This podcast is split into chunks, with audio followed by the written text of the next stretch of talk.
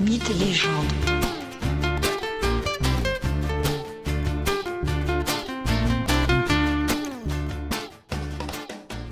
Bonjour à tous et bienvenue dans ce nouvel épisode de Mythes et légendes. Nouvel épisode consacré au mythe de Dracula. Aujourd'hui, je vous invite à commencer le voyage au cœur de la légende, en Transylvanie.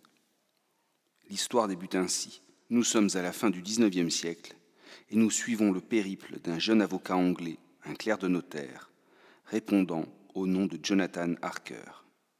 Il est envoyé en Transylvanie, c'est-à-dire dans la Roumanie actuelle, pour finaliser une transaction immobilière, une acquisition faite en Angleterre par un certain comte de Dracula. Jonathan Harker a traversé l'Europe en train, il observe les paysages et la manière de vivre des habitants. Il est heureux de visiter une partie de l'Europe si différente de l'Angleterre victorienne dont il vient. Jonathan approche l'Orient d'une certaine manière.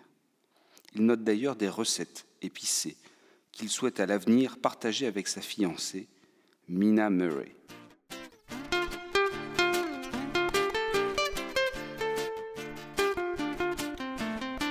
Le train laisse le jeune avocat à la gare de Bistritz, bourgade située non loin du col de Borgo. Il passe la nuit dans une auberge. L'aubergiste et sa femme tentent de le décourager de se rendre chez le comte de Dracula. Harker comprend quelques mots du patois local, et au visage effrayé de ses interlocuteurs, il perçoit leur peur.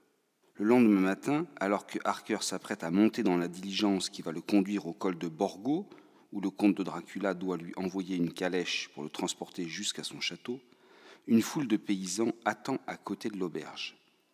Et chacun marmonne et se signe sur le passage du jeune avocat. Ce dernier perçoit le mot vampire, dit dans de nombreuses phrases des paysans à voix basse. Bientôt, la diligence démarre et monte sur le chemin qui conduit au col de Borgo, dans les Carpates. Si le paysage est gai dans la plaine, il devient bientôt plus lugubre l'air devient plus froid, et les paysans croisés s'agenouillent et font le signe de croix au passage de la diligence. L'inquiétude de tous est palpable et commence à contaminer l'enthousiasme de Jonathan Harker. Le soir approche, la neige est tombée, la diligence poursuit son ascension vers le col.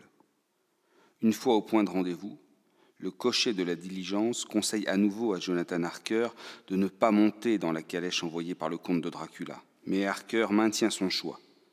La diligence s'arrête donc à proximité de la calèche envoyée par le comte. Elle est là, comme prévu, au col de Borgo. Quatre splendides chevaux noirs y sont attelés. La nuit est tombée.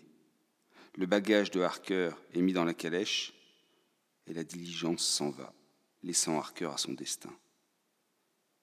Jonathan monte dans la calèche et celle-ci prend le chemin chaotique et long qui conduit au château du comte. On entend les loups. À plusieurs reprises, la calèche s'arrête. Le cocher descend, s'enfonce quelque peu dans les bois, puis revient. À chaque arrêt, les loups semblent se rapprocher. L'inquiétude devient forte dans le cœur du jeune Anglais. La ville de Londres, civilisée et animée, semble bien loin ce soir. Et alors que le chemin serpente et s'enfonce au cœur des Carpates, une nouvelle fois la calèche s'arrête et son conducteur s'absente quelques instants. Les loups s'approchent très dangereusement de la calèche, mais à peine le cocher revient que les loups s'éloignent, alors que celui-ci prononce quelques mots. Les loups lui obéiraient-ils? Bientôt l'attelage s'engouffre dans la cour du château, dont la forme se dessine dans l'obscurité de la nuit.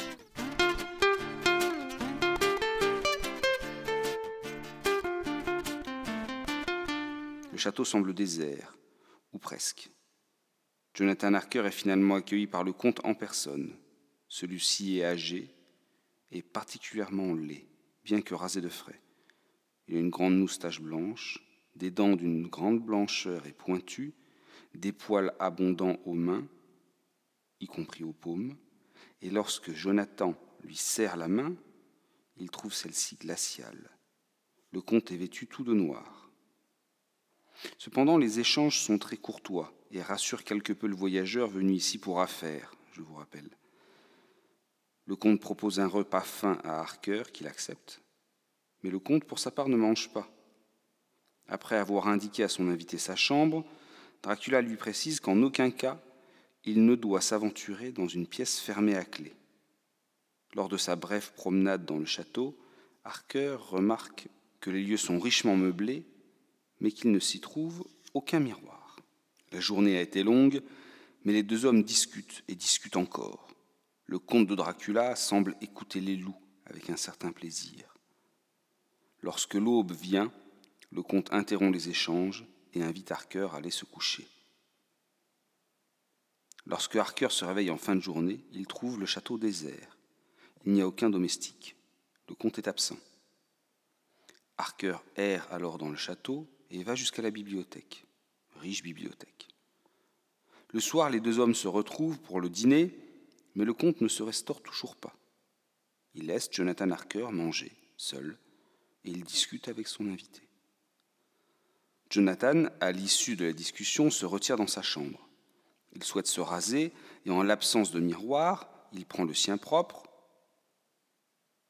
Le comte approche doucement, et Harker, surpris par la présence de son hôte, fait un geste brusque et se coupe. De même, en un éclair, il constate que son miroir ne reflète pas l'image du comte. Dracula, pour sa part, attrape Jonathan à la gorge à la vue du sang, puis il se reprend, alors que sa main vient de frôler le crucifix que Jonathan porte au cou. Puis le comte saisit le miroir et le jette par la fenêtre. Le lendemain, à son réveil, Jonathan Harker approfondit son exploration du château. Il constate que toutes les issues sont totalement verrouillées. Le comte est de nouveau absent. Jonathan comprend qu'il est prisonnier de son hôte.